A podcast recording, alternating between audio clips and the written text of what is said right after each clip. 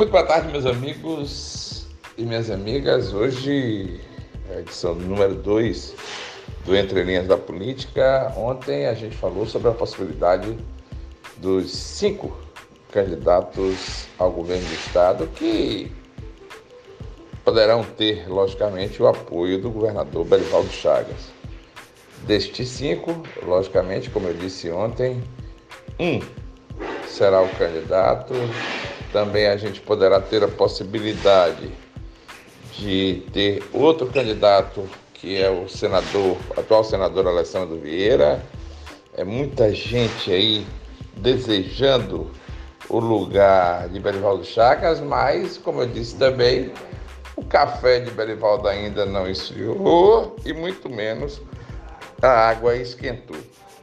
Belivaldo comanda o processo sucessório do ano que vem. E como eu disse também, a possibilidade de apoio do governador Belivaldo Chagas ao candidato petista Rogério Carvalho, pelo menos no meu entender, ela inexiste. Inexiste por vários fatores, logicamente, e dentre eles é a pura imposição do Partido dos Trabalhadores de ter o candidato sem pelo menos discutir a sucessão estadual com os seus parceiros de palanque. Como vocês sabem, o atual grupo político está no governo do estado desde 2006. Então, quando você pensa na possibilidade, logicamente, da gente ter quem será mesmo o candidato, a gente tira deste bolo, desta massa, deste fermento, o nome do PT, até porque, por imposição, ninguém topa e ninguém vai topar. Como consenso, como quer o governador Belivaldo Chagas, pelo menos a maioria daqueles que fazem parte do atual grupo político para a indicação do candidato a governador, logicamente se tira o nome do senador Rogério Carvalho. Não só pela imposição, mas também por sempre ter o Partido dos Trabalhadores um bonaco da administração estadual. São vários os companheiros e companheiras é, vinculados ao governo do estado através dos cargos existentes na, na esfera estadual. E, logicamente, muita gente fica de olho neste, vamos dizer assim, respaldo político. Mas, saindo do governo, entregando os cargos, como dizem, logicamente, e como o governador Berivaldo Chagas, como comandante político do Estado, vai exigir, se sair do, do grupo de sustentação do governo, do grupo de sustentação da política governamental, nada mais justo também do que entregar os cargos. Como é difícil para o PT, logicamente, deixar os cargos que ocupa na esfera estadual, é muito difícil também que os ocupantes destes, destes cargos acompanhem Rogério Carvalho na sua insana tentativa de se tornar governador do estado de Sergipe. Nas eleições passadas, em 2018, eu alertei o grupo político que era comandado pelo então senador Antônio Carlos Valadares de que fazer o que ele pensou em ter o filho como candidato ao governo do estado e ele próprio como candidato ao Senado Federal seria altamente perigoso para o sucesso de ambos. Tanto coloquei isso que cheguei a ter uma discussão, inclusive, com o ex-senador sobre este assunto. E quando alertado por uma das pessoas que fazia parte da estrutura do PSB, o senador Antônio, Antônio Carlos Valadares estribiou. Dificilmente quando alguém se coloca como candidato dentro de uma conjuntura de vários partidos políticos, de pessoas que têm pensamentos totalmente diferentes e distintos, e quando este alguém tenta impor a sua vontade sobre a dos outros, é muito difícil. Mas muito difícil mesmo de dar certo, pelo menos esse arranjo na política.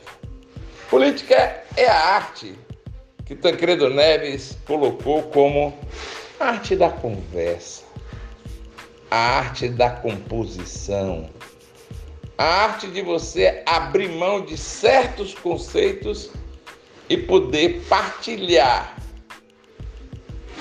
algo que se tem entre todos os componentes deste agrupamento político.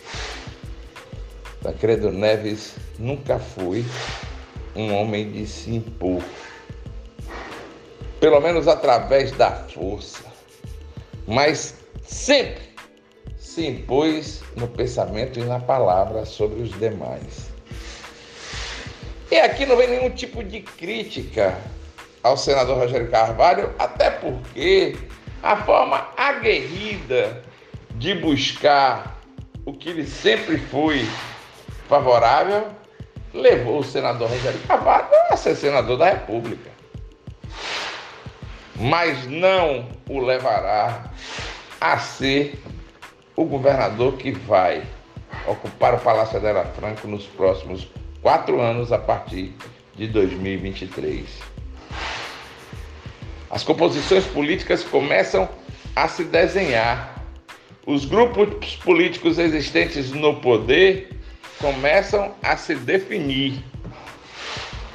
Já se tem a definição do governador Belivaldo Chagas que vai discutir com todos os partidos políticos que estão hoje na composição que comanda o governo do estado, dentre eles o PSD, dentre eles o PT, dentre eles o PP, dentre eles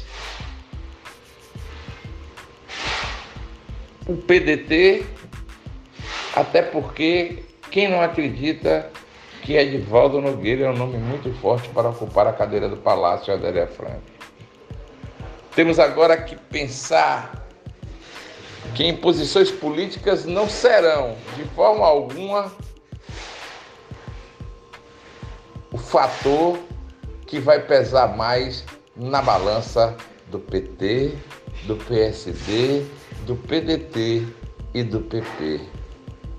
Esses, pelo menos, são os partidos que tentam, logicamente, ocupar a cadeira do Palácio da Franco. Tenho certeza que, logicamente, Ulisses Andrade, o conselheiro do Tribunal de Contas do Estado de Sergipe, quando deixar o, tribunal, terá que procurar um partido político para se filiar. Acredito que, vai, que irá se filiar ao PSD. E aí sim a luta pela indicação política estará completa. Eu acho e aconselho a todos que estão nessa luta pelo poder que cabo de galinha não faz mal a ninguém. É como disse Belivaldo Chagas, tudo está aberto. Discussões, acordos e a indicação ao Palácio Abelha Franco. Edivaldo Nogueira, PDT, Ulisses Andrade sem partido, Rogério Carvalho do PT, Laércio Oliveira do PP e Fábio Mitidieri do PSD tentam a todo custo, ou pelo menos tentam ter o apoio do governador Belivaldo Chagas. Destes, hoje, sem chance alguma de ter este apoio, se encontra o senador Rogério Carvalho, do PT. Rogério será candidato? Sim, mas não com o apoio do governador e do grupo político que comanda o Estado desde 2006. É uma séria baixa que sofre este grupo político, mas ele vai continuar forte, até porque são vários os partidos que, políticos que compõem a estrutura do poder em Sergipe. Meus amigos, muito boa tarde, muito, uma terça-feira de muita paz e até amanhã, se Deus quiser, com o podcast Entre Linhas da Política.